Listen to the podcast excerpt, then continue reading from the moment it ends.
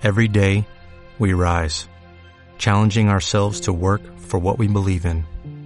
At U.S. Border Patrol, protecting our borders is more than a job, it's a calling. Agents answer the call, working together to keep our country and communities safe. If you're ready for a new mission, join U.S. Border Patrol and go beyond. Learn more at cbp.gov/careers. Tiempo de Toros con José Miguel Martín de Blas. Aquí estoy. No te muevas de donde te encuentres o si vas de viaje, acompáñanos porque en este Tiempo de Toros en Radio Castilla-La Mancha queremos eh, abordar en profundidad todo lo que ha vivido, lo que ha sentido el gran protagonista de la semana. Protagonista inesperado, héroe por sorpresa o no tanto cuando uno se prepara como se ha preparado y se sigue preparando para torear Álvaro de la Calle.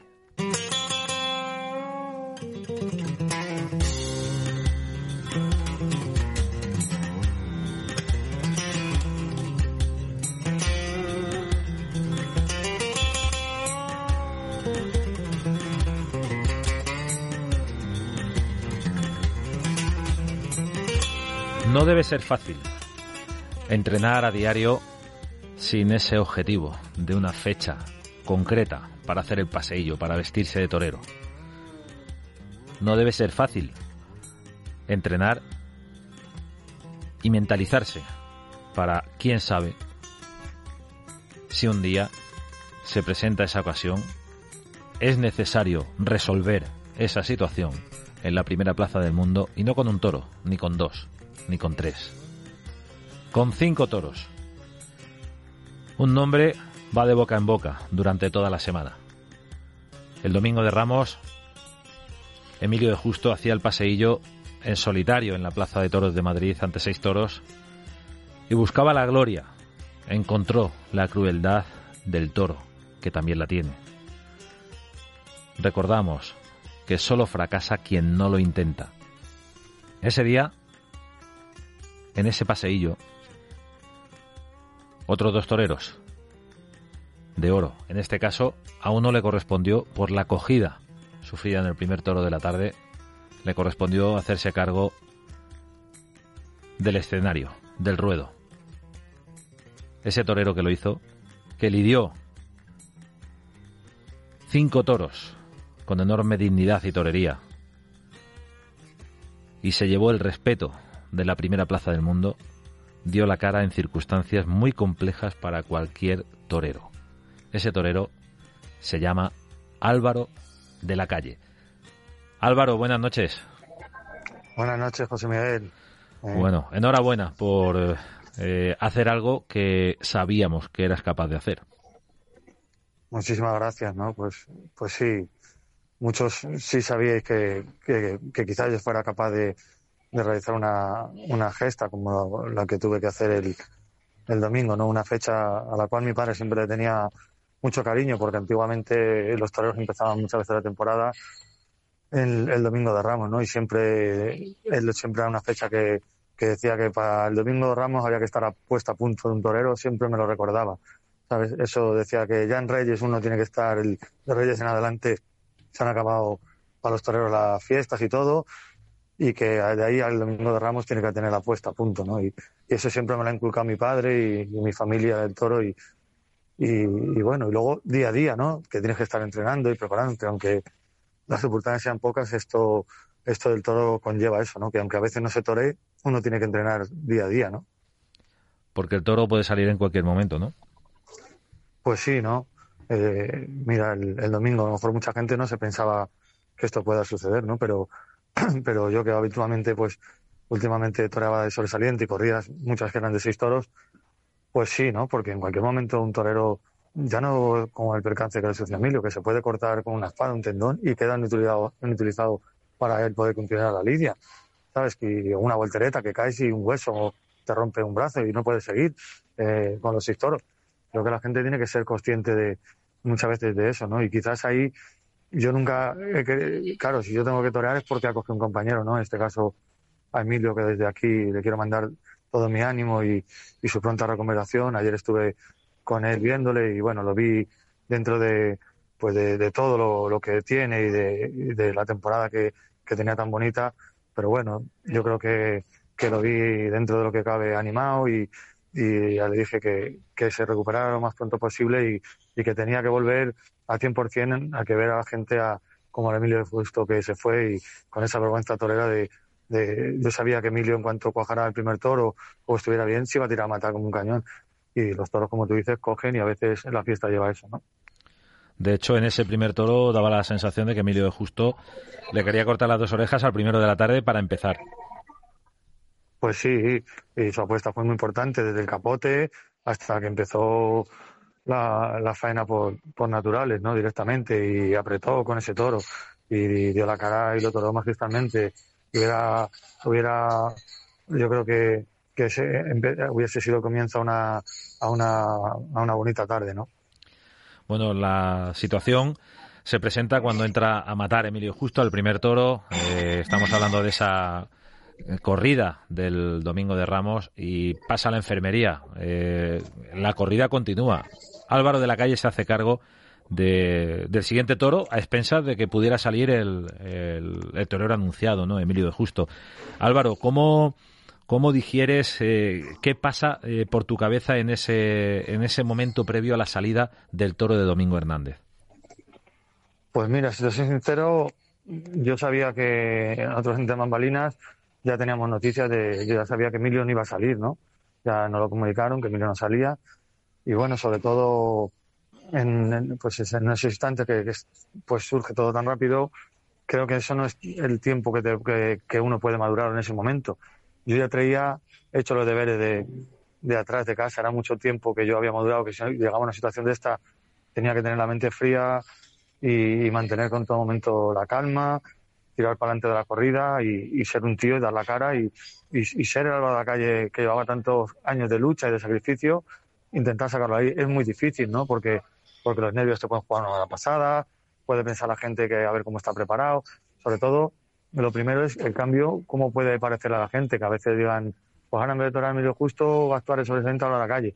Mucha gente que iba a ver a Emilio, pues se desilusiona y, queda un poco ahí, un poco, se quedan un poco en shock pero bueno, ya saliendo el toro y poco a poco y fueron viendo por la ley del primer toro, segundo toro, fueron entrando a la corrida y, sobre todo me quedo con, con el respeto y, la exigencia que tuvo Madrid, ¿no? Porque a lo mejor sin eso mm, da a entender que a mí no me valoran. Y entonces al exigirme creo que me respetan y creo que luego pues, la gente se dio cuenta de, de, mi seriedad con, con, toda la tarde, de, de mi actitud, de, del sentir, ¿no? De lo que yo transmití y creo que, que creo que eso lo, supo captar Madrid y todo el mundo que lo, que lo estuviese viendo por la televisión, ¿no?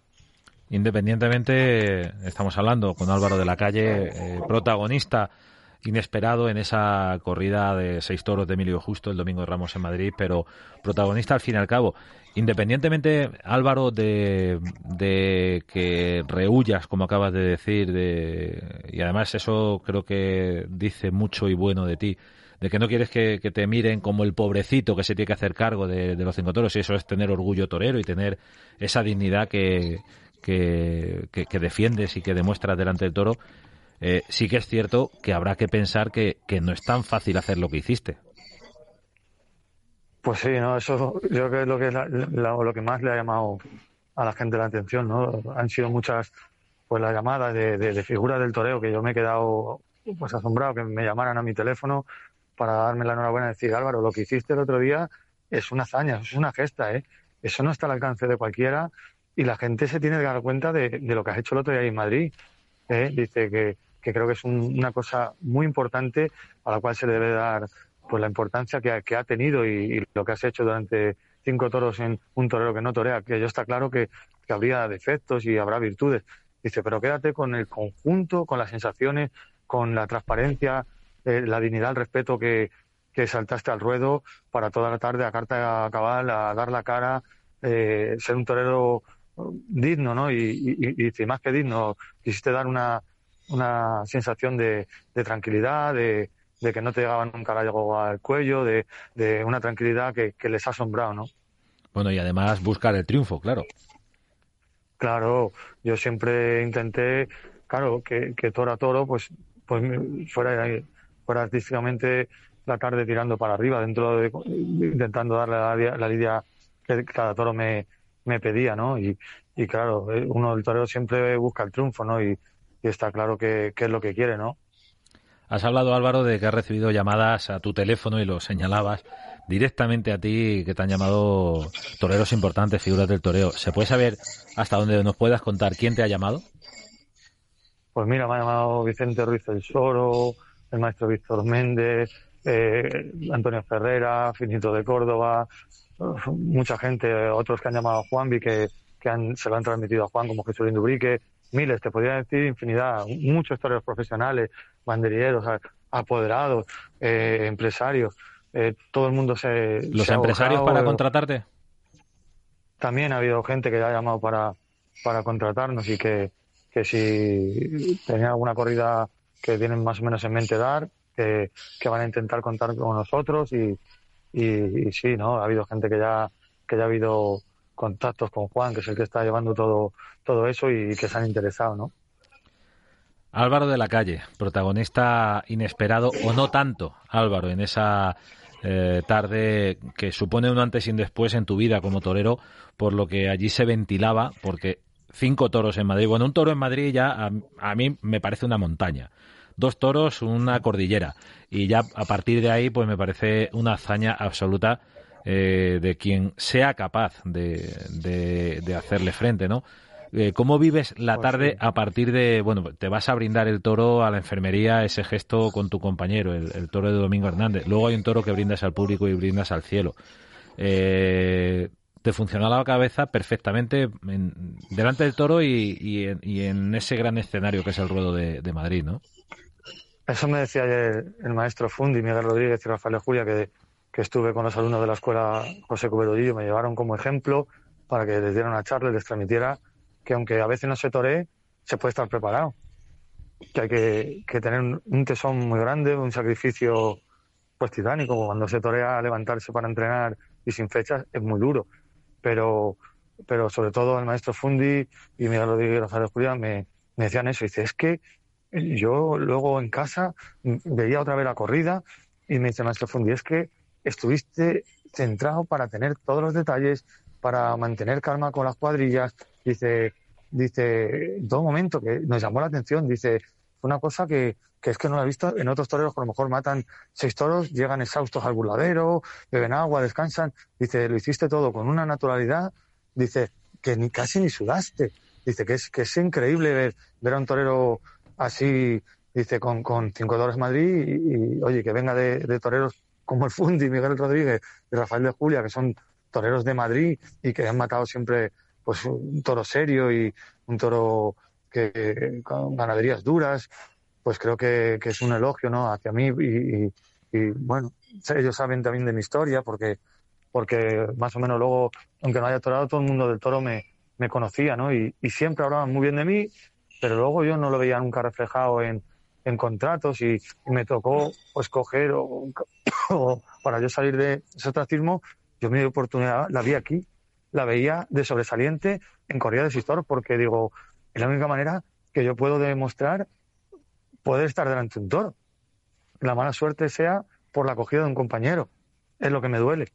Pero yo ya a más puertas no sabía dónde llamar, a más sitios no sabía dónde ir y, claro, se te cerraban muchas puertas, no solo las de las de la plaza, el campo que llamabas y, y los ganaderos pues ya no te escuchaban, no te atendían y eso es eso es lo más duro que puede tener un torero, ¿no? Que sobre todo confíe en sus cualidades, que, que la gente también, dentro de que yo trabajo sobresaliente, pues algunos empresarios sí confiaban mucho en mí y claro, veían que no tengo el nombre para poderme poner en las ferias, decían, Álvaro, tengo esta oportunidad como sobresaliente, voy a dar una corrida de y yo accedía encantado, ¿no? Nunca se me han caído los anillos, ¿no? Como, como hay gente que decide quedarse a lo mejor en el banquillo y cuando los pongan, a ver si espera una oportunidad, pero yo también le comentaba a un, a un amigo entrenando, digo, es que tú date cuenta, digo, que, que, te viene una pandemia, más tres años en el banquillo, no sé qué, y se han olvidado de, tu nombre, de tu carrera y de tu vida torera.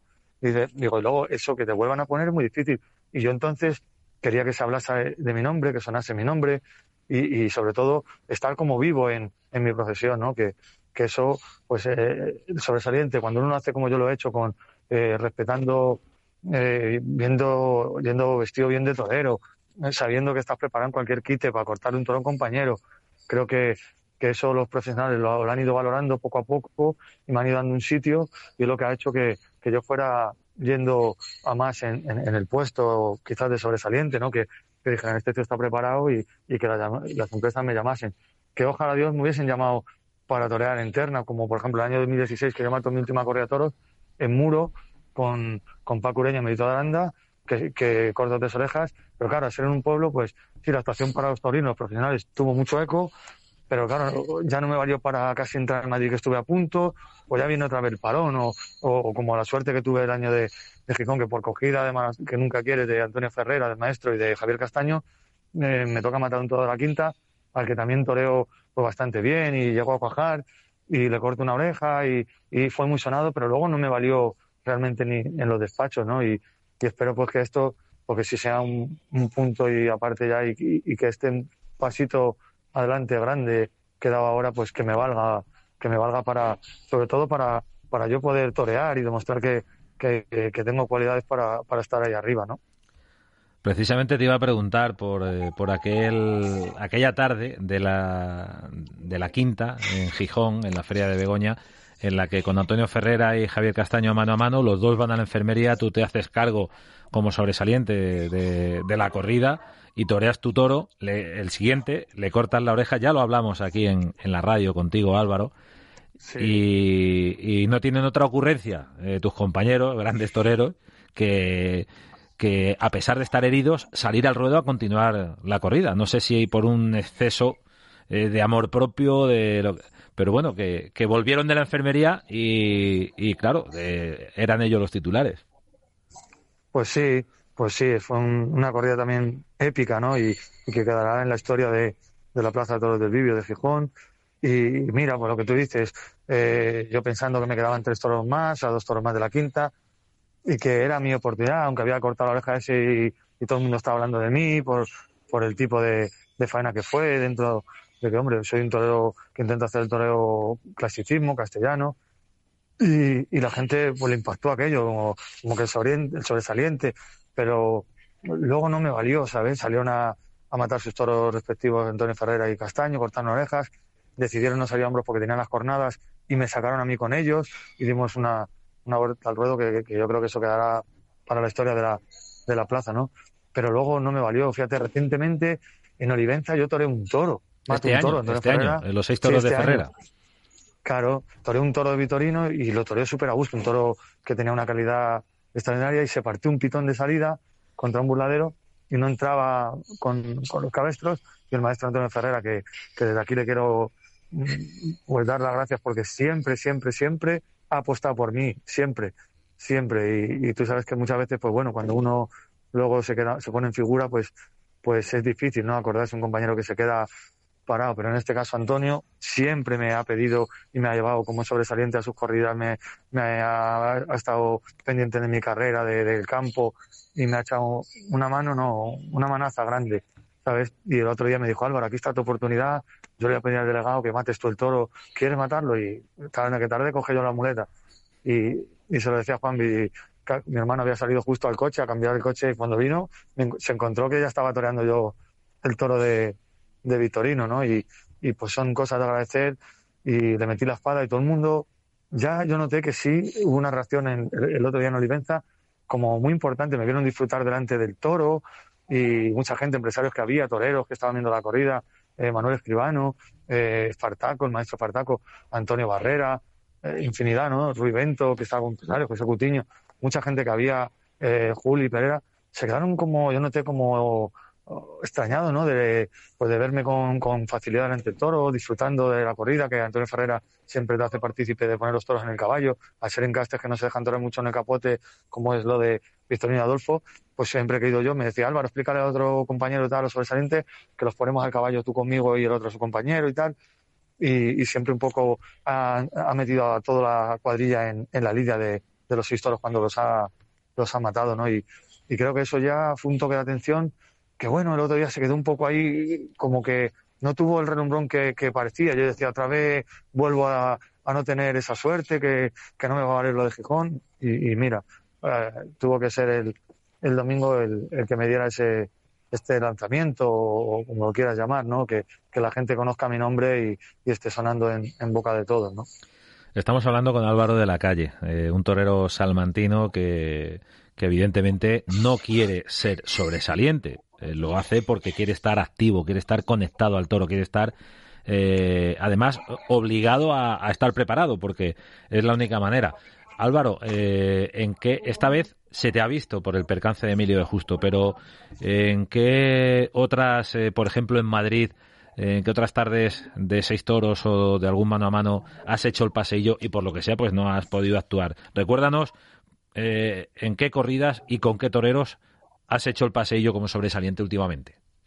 Pues mira, actué en la, en la de Ferrera en octubre con Adolfo, actué y ahí, ahí Antonio Ferrera me dejó poner cuatro toros al caballo, eh, sacándolos para atrás, rematándolos, y ya la gente pues hablaba de la solvencia. Uy, que bien ha puesto Álvaro la corrida en, en Badajoz con Antonio Ferrera, también en la, cuando dio la corrida en Badajoz, el, justo ahí era cuando la pandemia, y, y, luego el mano a mano, Emilio de Justo, Antonio Ferrera, que salió Emilio de Justo por la puerta grande. Una corrida de Vitoriano del Río que fue muy seria, llamó mucho la atención porque... El verano pasado. La, claro, y en la cual la, la, el 7 me hizo saludar.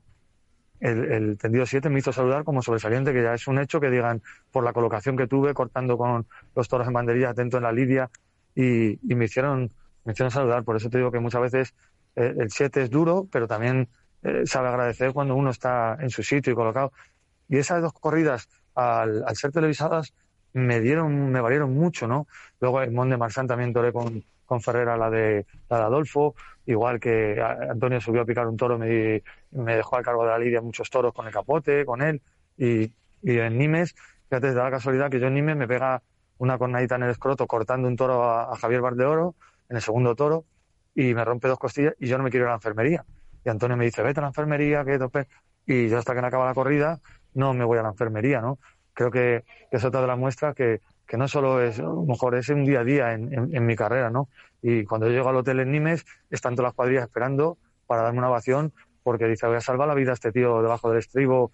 Y para mí eso creo que el día a día, cuando llega por la mañana al sorteo una corrida, dicen, Álvaro, ¿estás todavía? No, aquí, sí.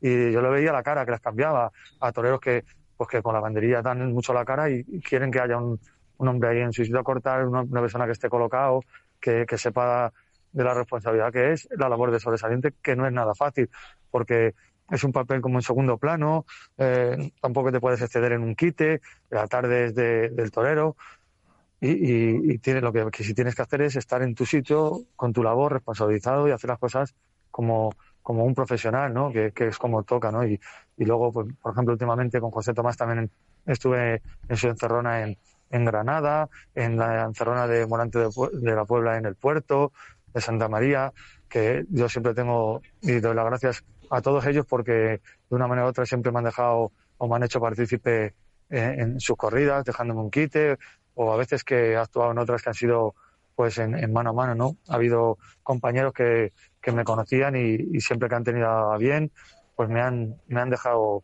un quite, pero vamos, que te nombras a plazas porque la misma torre de 16 y fueron todo, casi todas plazas, fui a Córdoba a mano a mano de Finito y Morante, de los 30 años de alternativa de, de Finito, ¿no? Y, y, me, y que ayer Finito de Córdoba pues tuviese unas palabras de elogio hacia mi persona, pues eh, a mí y a mi familia pues se nos caían las lágrimas de ver una persona así entregada, decía Álvaro, estaba en la plaza y siéntete orgulloso de, de, vestir ese vestido que lo has dignificado, lo que has hecho uh, el otro día en, en Madrid es impo importantísimo y todos los profesionales te vamos a tener un respeto y una admiración por lo que has hecho el otro día y aparte porque conocemos tu carrera, tu lucha y, y tu sacrificio. Fíjate, es más, el finito el, año pasado me dice, yo no te puedo dejar toro en el mano a mano, la corrida, uh, un toro que, que, fue el que se dejó con el capote, que toro extraordinariamente bien Juan. Y me dijo, Álvaro, no te puedo dejar porque el toro estaba muy justo para, para ya para Majites, que había entrado Morante a replicar. Y digo, Juan, que yo lo entiendo. Y muchas veces he entendido eso como profesional, ¿no? Que, que no te podían dejar en, en un kit. El mismo Emilio, la pasado en mano a mano, me, me, lo decía. Digo, Emilio, que no que me enfada que me digas eso, que no me has podido dejar un kit o, o Ferrera, que soy un profesional y a veces me podréis dejar y a veces no. Y, y creo que eso ellos también saben quién, quién era Álvaro de la calle y los profesionales cuando, cuando he ido a una, a una corrida de, de sobresaliente, ¿no? Pero, pero que para eso uno también se tiene que preparar, ¿no? Y, la mente y saber el sitio y, y, saber estar cometido y en tu sitio, que no es una tarea fácil porque, porque no lo es, pero yo lo he hecho orgulloso y, los compromisos que tengo y lo que salga lo seguiré haciendo. ¿eh? Y ahí está la historia del toreo, actuando de sobresaliente en Aranjuez en el año 1930 por un quite. Domingo Ortega eh, fue contratado para otras novilladas, era novillero en Barcelona y ese quite le cambió la vida. Era un mano a mano entre Marcial Alanda y Manolo Bienvenida y aparecía de sobresaliente pues eh, un tal Domingo Ortega. Ese quite le lanzó, ¿no? Bueno, ¿quién sabe? ¿Quién sabe dónde está el destino de, cada uno? Pues sí, ¿no? Mira, yo muchas veces se lo decía a gente, digo, es que un quite, una actuación, un, un detalle, un algo, puede llamar la atención de un apoderado, de un empresario, porque te ven activo y te ven allí, ¿no? Y el otro día me decía Domingo García de la Cámara, justo en el parque donde entrenamos, dice, ya te vas, eh, ya te vas a entrenar, y era a las 6, 7 de la tarde, digo, no, me voy al carretón. ¿Sabes? Como me conocen, porque claro, yo he comido y todo en ese parque este año, esta, esta época, estos años de, de pandemia que ya se podía entrenar al aire libre, en ese parque entrenábamos y yo comía y todo allí. O sea, no era, no podía llevar a mi hija ni recogerla de, la, la llevaba al colegio y yo hasta la noche no llegaba a mi casa de entrenar, porque sé que mi lucha tenía que ser así y así la he llevado muchos años. He tenido siempre una parcelita donde yo he entrenado, que he tenido mis horas y por ahí se han pasado, ha pasado gente a matar, ha venido banderilleros a entrenar, ¿sabes? Y, todo el mundo conoce mi, afición, que, me gusta mucho eh, eh, el, el, toreo de salón, porque creo que, que, es una de las bases que, que los toreros tienen que, que, tener. Y luego, aparte, pues siempre me ha gustado el deporte y, y muchos toreros pues, han entrenado conmigo lo que es físicamente, ¿no? Y eso es muy, es muy importante, ¿sabes? Y, yo no he dejado nunca eso y me decía eso Domingo García de la Cámara, que muchos toreros como sobresalientes, y me estuvo apuntando detalles, me dio conocimiento, que yo me gusta charlar mucho con él de toros, de que muchos toreros habían, habían salido de sobresalientes, pues a, a luego los había lanzado a, a, ser figuras del toreo, ¿no? Has mencionado a tu hija.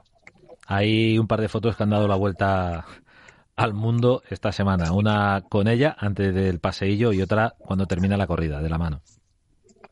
Pues sí, ¿no? Ellas siempre me han acompañado, mi mujer y mi hija y mi familia, ¿no? Que tengo la suerte también que eso es muy importante, ¿no? Que, que la mujer de, un torero entienda y comprenda la profesión y la situación, porque muchas veces sabes que los familiares pues aprietan y, y la gente quiere que pues que llegue dinero a casa en este caso mi familia ha sido la más fiel desde siempre, no, no desde que yo con mi mujer, desde que teníamos 15 años, ¿sabes? Y, y creo que, que, han sido fieles y, y, mi hija pues les da mucha pena muchos días que yo a lo mejor pues es normal, ¿no? Torear de sobresaliente y, y sales solo del patio de cuadrillas y siempre que he toreado me han acompañado donde he ido y me han ido a buscar a la puerta de cuadrillas y me han, y me han acompañado hasta el hotel, ¿no? En este caso Madrid, como era un hotel de cercanía, siempre voy andando.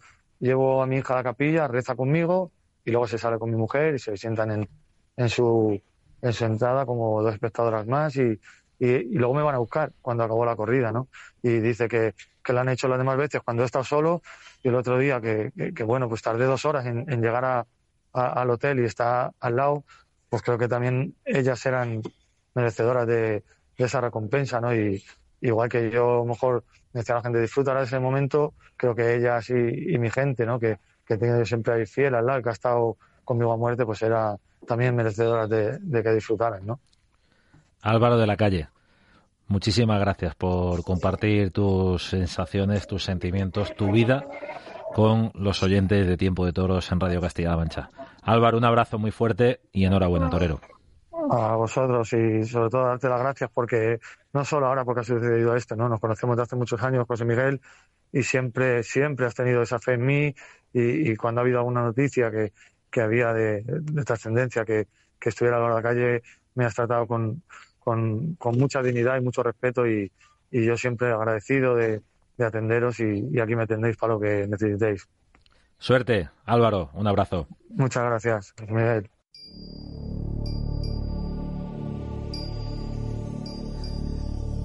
Álvaro de la calle, un torero, un matador de toros, preparado para ponerse delante del toro ahora mismo.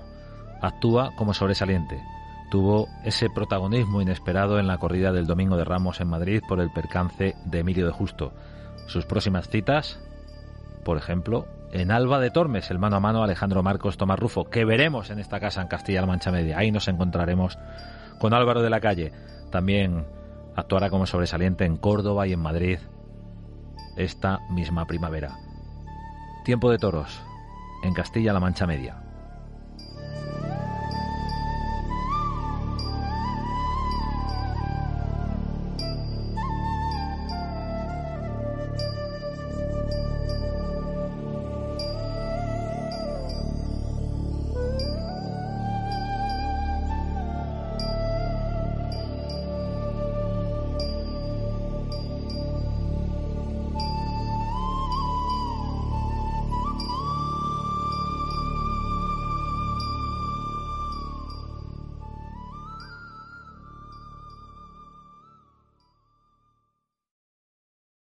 ¿No se merece tu familia lo mejor? Entonces, ¿por qué no los mejores huevos? Ahora, Egglands Best están disponibles en deliciosas opciones. Huevos clásicos, de gallina libre de jaula y orgánicos de Egglands, que ofrecen un sabor más delicioso y fresco de granja que le encantará a tu familia. En comparación con los huevos ordinarios, Egglands Best contiene la mejor nutrición como 6 veces más vitamina D, 10 veces más vitamina E y el doble de omega 3 y B12. Solo Egglands Best. Mejor sabor, mejor nutrición, mejores huevos. Visita egglandsbest.com para más información.